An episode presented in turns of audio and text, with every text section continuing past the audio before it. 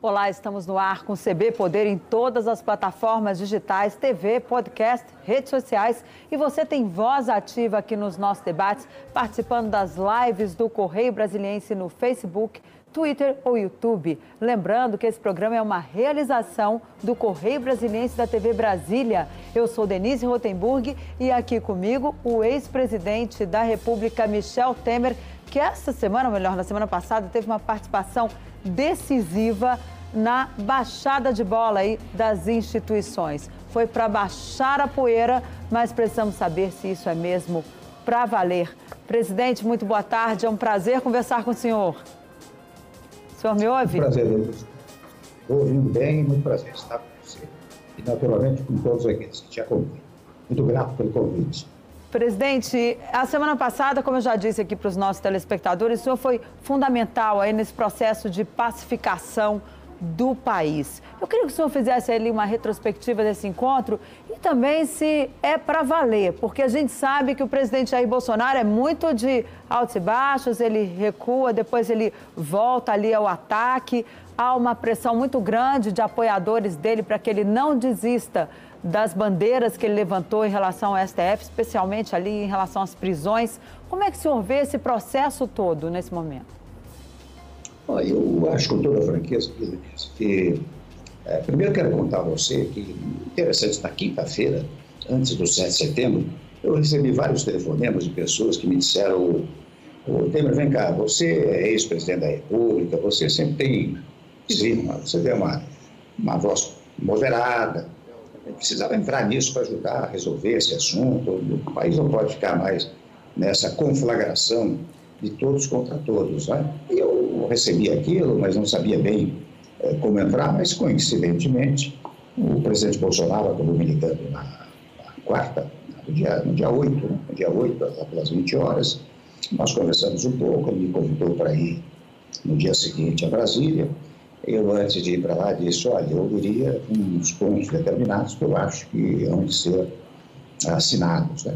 Eu passei os pontos para ele pelo telefone, ele se manifestou de acordo, disse: Não, traga para cá, nós vamos redigir, estou de acordo, etc. Né? Que era um, foi um documento, vocês, você leu, não é, Denise? Todos leram.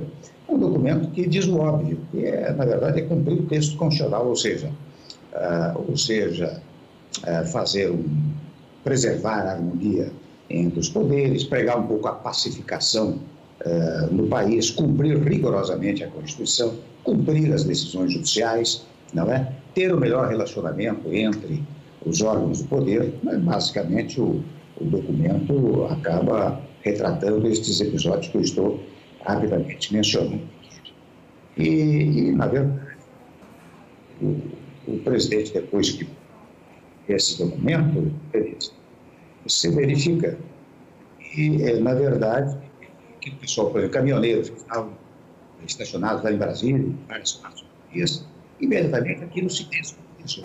Até há dias atrás, alguém lembrou que, de fato, essa, esta coisa da pacificação, o fato é que, convenhamos, se não houvesse aquilo naquele dia, eu não sei o que aconteceria no dia seguinte porque aquele pessoal que são fãs do presidente Bolsonaro estavam muito mobilizados, digamos assim, para o que deve vier.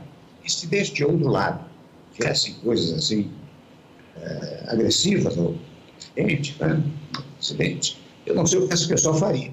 Então haveria uma, um distúrbio, vamos chamar assim, um distúrbio civil, que não seria nada recomendável é, para o nosso país. Quando o presidente a declaração, Claro, foi uma intermediação que fiz para chegar a esse ponto. A impressão que eu tive é que estas coisas é, cessaram. Deixa eu perguntar, Denise, só para prosseguir mais um pouco. Se trata de um documento escrito, de uma fala total. A sensação que eu tenho que vai acabar levando enfim, a sério aquilo que escreveu e que, e que assinou, não é?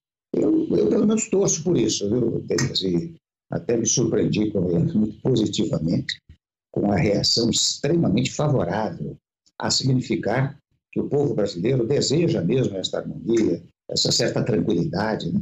Você viu até, uh, me surpreendi mais ou menos também, quando logo depois que eu saí lá do palácio, a, a Bolsa deu um salto né, para cima, o dólar caiu, ou seja, o Brasil estava esperando por isso, que foi, acho que, uma coisa muito oportuna, espero que se mantenha. Agora, esse, essa, esse documento e também a sua participação, a, a, leitura que se fez logo depois foi que, inclusive, deu uma parada nas manifestações que estavam aí previstas, tiraram as pessoas das ruas, né? O documento acabou por tirar muita gente das ruas no dia 12. O senhor acha que o país afastou a, o perigo aí do impeachment do presidente Jair Bolsonaro, que não há mais clima para isso, na sua avaliação? Eu achei duas coisas, Denise. A primeira coisa é que não foi o documento não, que afastou o pessoal da rua, foram as divergências dos vários grupos, né? pelo menos pelo que eu vi pelos jornais, pelo que eu acompanhei, certos partidos não quiseram participar do movimento porque não tinha um certo antagonismo né, com os organizadores. Os organizadores talvez não quisessem que certos partidos participassem, ou seja, não foi, penso eu, em função uh, do movimento, do, do documento. Né? Uh, agora, uh, também a questão do impedimento, né? eu vejo que as pessoas estão dizendo muito o seguinte, sabe, Denise, olha aqui, você abre um processo de impedimento agora, de impeachment agora, vai durar sete, oito, nove meses, vai bater com as eleições, primeiro ponto. Segundo ponto, vai colocar o país numa agitação brutal, não é? Quando você tem eleição, logo ali adiante, logo do ano que vem, as coisas devem se resolver por eleição. Quem quiser, se o, se o presidente for candidato à eleição, quem quiser votar no presidente vota, quem não quiser votar, escolhe outro candidato, mas decide-se sem tumultuar o país. Né? Eu ouço muito isso, e de alguma maneira eu concordo com esta, com esta avaliação. Né? É, não temos clima para impeachment, não é momento para isso. O país precisa trabalhar em outras pautas, na sua avaliação. Nós temos pandemia para combater definitivamente, nós temos que economia para recuperar. Eu acho que os poderes têm que se reunir, o legislativo e o, e o, executivo, fundamentalmente, né? mas de igual maneira com o apoio do judiciário, de igual maneira com todos os partidos. Aí eu acho que todos devem é, trabalhar, aproveitar este momento da chamada, vamos chamar assim, uma certa distensão, uma certa pacificação, para combater em definitivo a pandemia e, e recuperar a economia. Acho que é mais próprio deste momento. Até digo a você, nem sei se é o caso de estar fazendo campanha eleitoral agora. Você veja, Denise, é, nós estamos em agosto, né? portanto tem um ano e, e dois meses para as eleições. A eleição, a eleição tem, tem cada eleição, gente, se inscreverá 45 dias antes da eleição, ou seja, lá para o final de agosto do ano que vem, começo de setembro, não é? Ah, portanto, tem muito tempo para a eleição. Vamos cuidar da pandemia, vamos cuidar da economia, né? Ah, e vamos deixar o debate definitivo eleitoral para o ano próprio, que é o ano que vem. Falar em. O senhor citou aí os poderes. A gente viu que antes de conversar com o presidente Jair Bolsonaro, o senhor conversou, conversou também com o ministro Alexandre de Moraes.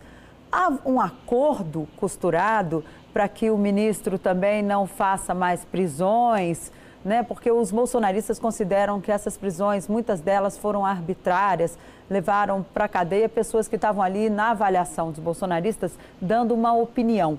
O senhor acredita que vai haver uma mudança também de comportamento do Supremo Tribunal Federal, da mesma forma que houve uma mudança de comportamento aí, pelo menos por enquanto, do presidente Jair Bolsonaro? Nenhum acordo, viu, Denise? Você sabe que eu, de fato, falei com o ministro Alexandre, né? E o que ele me disse, muito corretamente, é que todas as decisões que ele tomou são decisões pautadas pela ordem jurídica. É, até acrescentou, não, não é nada pessoal contra o presidente, contra amigos do presidente ou quem quer que seja. São questões de natureza jurídica e que juridicamente são decididas. É, não houve acordo nenhum, zero de acordo. Primeiro que eu não teria o atrevimento de dizer isso ao Alexandre, que é ministro do Supremo Tribunal Federal. Segundo, que ainda que dissesse, ele jamais aceitaria uma, essa forma de acordo, etc. Isso não existe. O que existe, sim, é uma distensão. A distensão é que poderá produzir bons resultados, até porque retoma-se um diálogo mais aprofundado, penso eu, entre os poderes, e no particular é, do executivo, não só com o legislativo, mas também é, com o judiciário, até para acabar com uma mania que nós temos no Brasil, viu Denise? Que é o seguinte, interessante, você vê, A Constituição determina a harmonia entre os poderes. Né? Ora, a harmonia deriva do diálogo. Você tem que dialogar, você é presidente da República, tem que dialogar com o Legislativo, com o Judiciário, etc. Eu me recordo, você se recorda, no meu tempo, quando um ministro do Supremo ia conversar comigo, o ministro do Tribunal de Contas, não é? Ah, havia uma parte da, da imprensa, no particular, uma pequena parte, né? Dizia, assim, olha que coisa bárbara, é, perigosa, criminosa, o ministro do Supremo foi conversar com o presidente da República. Isso é um mal brutal, é, é de quem, Denise, com toda franqueza, desconhece texto constitucional e sobre desconhecer o texto constitucional não tem bons propósitos, né? Porque não, não é que se mantém a harmonia se você tiver o menor diálogo com as figuras institucionais da República, né? Eu, então, em síntese, não houve acordo nenhum. O Alexandre, o ministro Alexandre, continuará a tomar as decisões jurídicas, mas num clima de maior distensão. Eu reconheço que num clima de tensão, ah, sempre qualquer fala, qualquer decisão, sempre recebe um pouco dessa tensão que é negativa para o país. Por falar em distensão, o senhor acredita que vai haver aí uma nova reunião entre os poderes, que essa reunião acabou adiada? Toda hora se fala que vai ter ali uma reunião dos poderes, mas o clima tava, chegou ao tal ponto que não se tinha mais condições de reunir os presidentes dos três poderes e também ali os ministros do Supremo. O senhor acha que agora há clima para isso? Essa reunião vai haver? Inclusive, tá, tinha falado aí de uma reunião entre Bolsonaro e Alexandre de Moraes. O senhor acha que tem espaço para isso agora? É, não é uma reunião do, ministro Alexandre com o presidente Bolsonaro. É uma reunião dos poderes. Eu acho que seria extremamente útil. Eu não sei, eu, a minha, minha função, o meu, meu trabalho, digamos assim, foi até o momento da declaração, né? Que acho que foi bom para o país e bom para o governo também. Né? Uh, o que eu acho que deve haver, eu não tenho condição de influenciar nisso, né? eu acho que deve haver um diálogo e, portanto, uma reunião dos chefes dos poderes, o presidente Supremo, o presidente da República, o presidente do Senado, o presidente da Câmara, todos eles conversando entre si. Quem sabe se amplia isso, Denise. Eu fazia muito isso, você se recorda, uh, com os presidentes de partidos, pelo menos presidentes de partidos da base que não, não, não fazem oposição ao governo, né? O ideal seria com todos os partidos, né?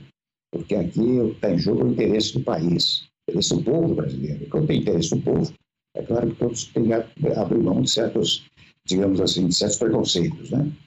Eu, eu acho que seria útil. Agora, se vão fazer ou não, confesso que eu não saberia dizer. O que eu posso dizer é entusiasmá-los a realizar a reunião presidente da Câmara três vezes, já foi presidente da República, ou seja, o senhor sente no ar se o clima é bom ou ruim para de, tocar determinados projetos. O Congresso está analisando a reforma tributária desde o tempo que o senhor ainda era presidente, que o senhor, aliás, que o senhor era presidente da Câmara. E também a reforma administrativa. Há clima hoje para retomar essas votações ou essas pautas diante aí da proximidade das eleições, né? Falta aí um ano para a gente, pra, praticamente um ano para as eleições, o senhor acha que há clima ainda para votar ou essas, essas pautas vão ter que ficar para depois de 2022, para depois ali da eleição, dependendo de quem for o presidente eleito? Eu acho, Denise, que até o dia 9 deste mês não havia clima algum. A partir do dia 9, particularmente depois da declaração, acho que há algum clima uh, que poderá permitir uh, o prosseguimento das reformas. Reformas que, aliás, nós começamos no nosso governo, você veja quantas reformas constitucionais fizemos no meu governo, né? e sequencialmente é preciso continuar, como se continua agora, com a reforma, com a, aquilo que eu chamo de simplificação tributária, com a reforma administrativa. Né? Eu acho que há clima. E não, não, não, não se deve dizer, ah, bom, vamos esperar a eleição para fazer isso. Vamos fazer já. Nós temos tempo agora, neste ano, temos praticamente é, metade do ano, do ano próximo né, para caminharmos com essas reformas. Acho que clima, a partir de 9 de setembro, né, portanto 9 deste mês, é, voltou a existir. Ah, no próximo dia 15, na quarta-feira, o senhor tem um encontro com os ex-presidentes, né? Tem um seminário do qual o senhor vai participar junto com o ex-presidente Fernando Henrique Cardoso e também com um, outros que já ocuparam esse cargo tão importante da República. Como é que vai ser esse encontro? O senhor tá, é ali uma preparação para um projeto futuro ou já é ideias para o atual governo? Eu acho que é, todos, eu conheço mais ou menos o pensamento do presidente Sarney, o pensamento do presidente Fernando Henrique, ele me conhece o meu, meu pensamento. Acho que nós vamos dizer obviedades. Obviedades que, na verdade, devem ser repetidas, porque as pessoas muitas vezes se esquecem disso. Nós vamos falar sobre democracia, sobre o Estado de Direito, sobre como se deve preservá-lo, como se deve continuar a preservação. São que o debate, é, se se pode chamar de debate, será, será nessa linha. Né? O que é que nós pensamos é, em, matéria, em matéria econômica para o país, o que pensamos em matéria política. Né? Mas tudo, eu penso que será assim, pautado pelo texto funcional por isso que eu digo obviedades, viu, Denise? Porque eu acho que nos últimos tempos as pessoas se, se esquecem das coisas mais triviais, né? Que a ordem jurídica determina, né? É, portanto, acho que será útil, é, mas será para recordar, é, repito a palavra, recordar obviedades. Né? Ou seja, vai ser um, para reforçar, reforçar a democracia. Mas é, dos três que estarão nesse encontro, o senhor, o ex-presidente Fernando Henrique Cardoso e o ex-presidente Sarney, é, o senhor é o único que está ali mais ativo hoje nas redes sociais e está aí participando ativamente, inclusive fazendo a pacificação com o presidente Jair Bolsonaro. Já tem gente dizendo que o senhor pode ser, inclusive, aí o Biden brasileiro. Como é que o senhor vê essa avaliação? O senhor gostaria de. O senhor está preparado para disputar a presidência da República no ano que vem? Eu acho que só poderia ser o Biden em função da idade, viu, Denise? Fora daí, eu confesso que não tenho, não está no meu horizonte, não está no meu horizonte. O que eu puder colaborar com o país, o que eu, como penso, modestamente fiz há poucos dias, né? o que eu puder, na medida que convocar, dar palpites né, que possam ser úteis, eu farei com muito prazer. Mas essa questão do futuro, né? É, e até confesso hoje, graças a Deus eu tenho, tenho tem, até costumo dizer, viu, Denise, você que o governo, tem mais prestígio hoje do que, do que tinha quando era presidente. Mas eu acho que isso é fruto de um reconhecimento ao meu governo. Né? Muito rapidamente, eu achava que ia demorar mais tempo, né? E você sabe, quando aquelas, aqueles, ser, aqueles seres, né, aquelas pessoas, tentaram me derrubar do governo, o que fizeram? Prejudicaram, tentaram prejudicar mim, não prejudicaram, mas prejudicaram o país. Não é? E, então, manifestações eu tomo isso como um reconhecimento, reconhecimento positivo ao meu governo. Né? Mas o senhor está muito ativo agora nas redes sociais. No final de semana, o senhor fez alguns posts indicando até filmes para as pessoas assistirem ali no seu Instagram. Eu sigo o senhor no Instagram. O senhor também falou, fez ali um post onde o senhor diz: por enquanto é até logo. Né? Como é que é isso? Como é que, é, como é que o senhor está se colocando? O senhor se colocou ali como uma pessoa que está na política desde o início, desde que era criança, desde antes da política, o senhor já fazia política. Como é que o senhor faz essa avaliação aí? Já tem muita gente fazendo a leitura de que o senhor será, sim, candidato. Não, olha, eu realmente. Você sabe que eu tenho, eu, um prestígio, é, digo com toda modéstia, né, muito acentuado é, em certas áreas do, do, povo brasileiro. Né? E há poucos dias, alguns anos, há tempos atrás, alguns me disseram: olha, você tem um Instagram ativo, tem Facebook inativo, você poderia reativá-los, porque daí divulga ainda mais para a sua, a sua recuperação, quer dizer, para as pessoas conhecerem o que você fez no governo, qual é o seu jeito, como você é, não é? Até eu me recordo, você sabe que um dia eu usei é, publicar um livrinho de poemas, né? E quando, quando eu submeti alguns amigos meus, alguns disseram que você é um sujeito muito cerimonioso, quase metálico. Se você divulgar esse livro, vai humanizar a sua figura. E, de fato, naquela ocasião, humanizou. Neste momento, quando eu compareço às redes sociais, eu, como você disse, sugerindo filmes, sugerindo livros, é, falando, falando problemas do país, né? Mas eu compareço como cidadão comum, como todos os demais que me acompanham nas redes sociais. Ok, nós vamos para um rápido intervalo. Eu convido você a continuar aqui conosco, que nós voltamos em dois minutos com o presidente, com o ex-presidente Michel Temer, que ainda vai falar aqui para nós sobre o que ele acha da terceira via. Como é que vai ser aí essa corrida para 2022, porque embora ainda falte um ano, já está todo mundo na pista se preparando ali para essa decolagem rumo às eleições do ano que vem. Não sai daí, a gente volta já.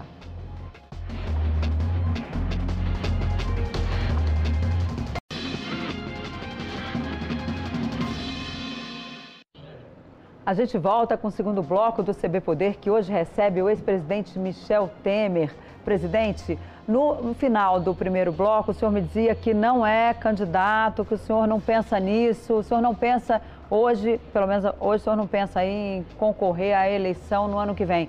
Mas o MDB vai ter candidato? O senhor acha que é preciso que o partido se lance ali numa carreira solo? Ou é preciso reunir vários partidos numa terceira via para enfrentar a polarização? Bom, Denise, essa coisa da terceira via é fundamental, penso eu, não é para o candidato, não. É fundamental para o eleitorado. É, você veja, hoje fala-se numa polarização, né? há dois polos, é, digamos assim, de alguma maneira, é, radicalizados. Né? Eu acho que o povo pode escolher um desses polos, elegeu, acabou, tem que assumir e governar. Mas eu acho que o fato de ter um, uma outra via não é? É uma homenagem ao eleitorado. O eleitorado, o eleitorado pode dizer, bom, não quero um, não quero o outro, tem direito de escolher alguém, para não votar em branco, coisa dessa natureza. Agora, com toda franqueza, eu estou achando um pouco complicada essa história. Embora tenha começado muito antes, não estou achando fácil que aqueles é, propugnantes né, da chamada terceira via, num dado momento, todos abram mão para ficar só um. Porque eu sinto que todos que estão se apresentando é, irão até o fim, não é? Boa parte deles irá até o fim. É, não creio que haja possibilidade de, é, está me parecendo, pelo menos, é, é, e seria o ideal, mas está me parecendo um pouco difícil.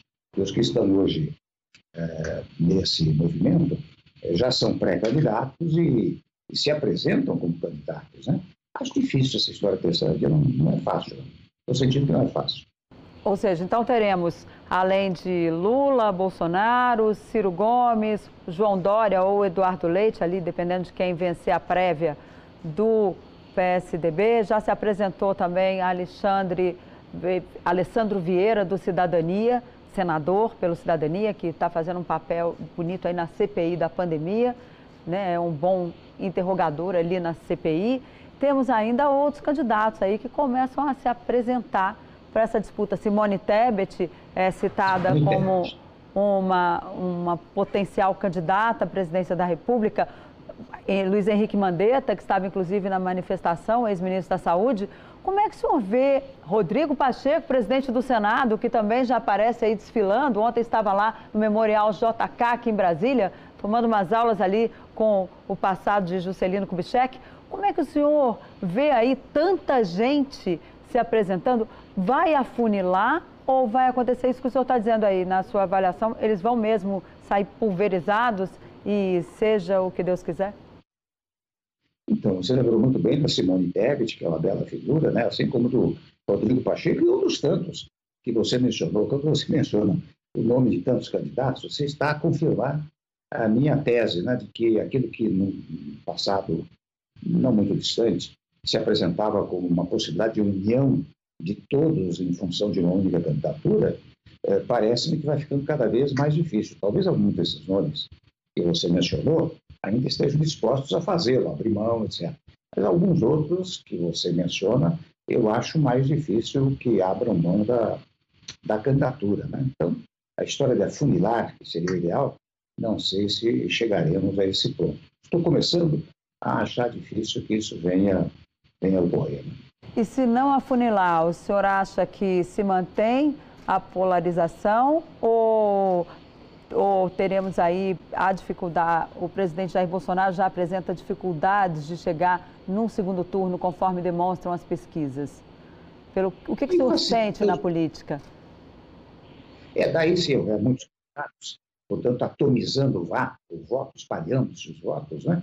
É, facilita muitos polarizados, né? Porque os polarizados têm mais tem um núcleo, digamos assim, de apoio talvez mais, mais sólido, pelo menos é o que as pesquisas no presente momento revelam, né? Embora eu faça um pequeno corte para dizer que a pesquisa de hoje vale pouco para a pesquisa da boca de urna, né? Porque muitas vezes a pesquisa vai valer é a pesquisa do dia é, da eleição, né? tem acontecido em muitos, em muitos momentos. Né? Mas você veja que se houver muitos candidatos, é, quem ganha são aqueles que polarizaram, né? aqueles que radicalizaram de um lado ou de outro, são os que vão, penso eu, vão, vão ganhar com isso. Agora, o senhor acha, o MDB, então, nesse cenário, vai lançar mesmo Simone Tebet? O senhor vai defender que o MDB tenha seu candidato? Ou o senhor vai apostar aí nessa tentativa de união dos partidos? Eu sempre, sabe que o MDB, eu conheço o MDB há um bom tempo, né? E sempre foi assim. Sempre quis lançar candidato, muitas vezes não, acaba não lançando. Né? Hoje tem uma, uma bela candidata, que é a pré-candidata, né? Simone Tebet, é, mas eu não sei se o MDB vai até o final com isso, porque o Baleia Ross está se reunindo com todos esses grupos para verificar qual é, qual é o melhor caminho. Né? E como falta muito tempo, né, Denise, qualquer análise é, concreta, objetiva, neste momento, não, não será verdadeira. Não há condição de fazer essa análise é, concreta, objetiva, repito a palavra, né, é, um ano e tanto das eleições. O que vai acontecer para frente vai determinar a conduta do MDB e dos demais partidos também. E como é que o senhor avalia hoje a postura do PT, que inclusive não quis participar das manifestações do último fim de semana? Está lançando aí o ex-presidente Lula, que é hoje quem aparece melhor posicionado dentro do partido. O senhor acha que ele vai até o fim? Tudo indica que sim, né? Pelo menos o que eu tenho percebido é exatamente isso. Aliás, é, você disse bem, o PT, por exemplo, não quis participar ontem da, da, do movimento de rua, né? Você vê que não tem nada a ver com a tal declaração, né? É, é um movimento político que o PT está uh, realizando. A sensação que eu tenho é que o presidente, ex-presidente Lula, vai, vai até o fim, né? especialmente enquanto perdurarem nas pesquisas o seu nome com um bom, um bom desempenho eleitoral. Né? Agora, a polarização ela também não tende a elevar a tensão na política, porque vai virar de novo aquele nós contra eles, ou eles contra nós, ou vai ficar aquela coisa, ou é vermelho, ou é azul, ou é amarelo, ou é amarelo, ou é vermelho, enfim, vai ficar aquela brigalhada de sempre? Corremos esse não risco? Tem, é, não tem dúvida disso. A pregação pela, pela, pela, pelo diálogo, pela pacificação, e veja, quando a gente prega isso, a gente não prega que não haja divergência programática, divergência administrativa e até divergência ideológica. Ela pode existir, mas tem que existir no plano das ideias, que é isso que o povo quer. Nós, entretanto, no Brasil, adotamos uma tese de, de digamos, divergência pessoal, eh, divergência quase física, né? Ah, muitas vezes confronto físico, confronto verbal, agressivo entre as pessoas. Eu não acredito que o povo que o povo queira isso, não, viu, Denise? Você vê, eu mesmo neste último momento, desta última semana, me surpreendi com a, com a repercussão daquela, daquele gesto que, que eu tomei e que, enfim, veio a público, a significar que o povo quer isso, quer tranquilidade, não quer essa história de todo esse confronto absoluto que se estabelece. E você tem razão. Uh, a ficarem essas duas polarizações, talvez uh, não se consiga venceram uns contra outros. Né? A proposta de pacificação que o senhor fez, na hipótese aí da terceira via ter dificuldades, a tendência do MDB é se aproximar do presidente Jair Bolsonaro ou o senhor já recebeu ali um aviso do partido, ó, foi lá, pacificou, mas agora volta para cá porque o, o MDB vai cuidar da sua vida longe do partido do presidente Jair Bolsonaro, seja ele qual for, porque é bom, vale lembrar que o presidente ainda não escolheu para qual partido ele vai se filiar para disputar a reeleição. É, é isso? O senhor vai. É, Você sabe que esse gesto meu não foi um gesto político, né? Não foi, foi um gesto como um cidadão brasileiro, que circunstancialmente foi presidente da República e que tem, é, digamos, tem capacidade de digamos, ensejar o diálogo, não é? ensejar a conversa. É, foi um movimento, eu diria, não teve nada a ver com partido, é suprapartidário.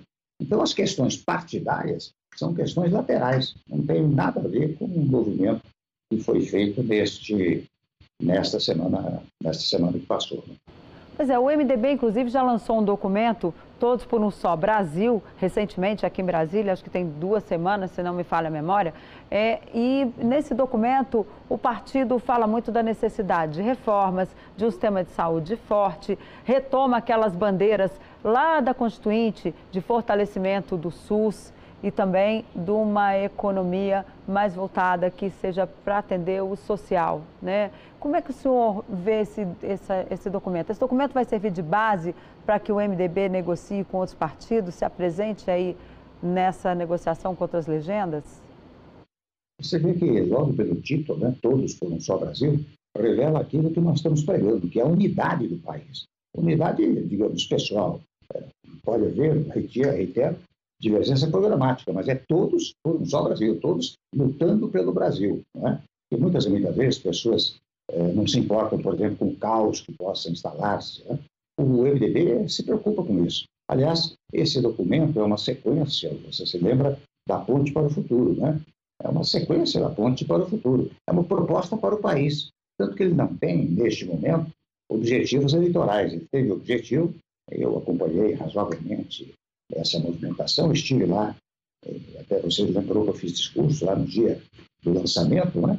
com este objetivo. Quem quiser utilizar os supostos ou pressupostos estabelecidos no documento, muito bem, já será útil é, para o país. É um documento que mostra a que o PMDB veio no passado e o que o PMDB espera do Brasil, ou seja, por um só Brasil. Presidente, nosso tempo está acabando, mas eu queria que o senhor falasse também um pouquinho sobre o filme, sobre a sua vida, que está aí em gestação e que sai no ano que vem. Como é que é isso? O senhor vai lançar um filme sobre a sua vida no ano eleitoral e o senhor quer que eu acredite que o senhor não pensa em ser candidato? Não, você sabe, Denise, que é, fala-se muito desse filme. Eu não sei se o filme vai sair ou não, porque as pessoas, de vez em quando, veem filmes, não sei de quem, filme não sei de quem.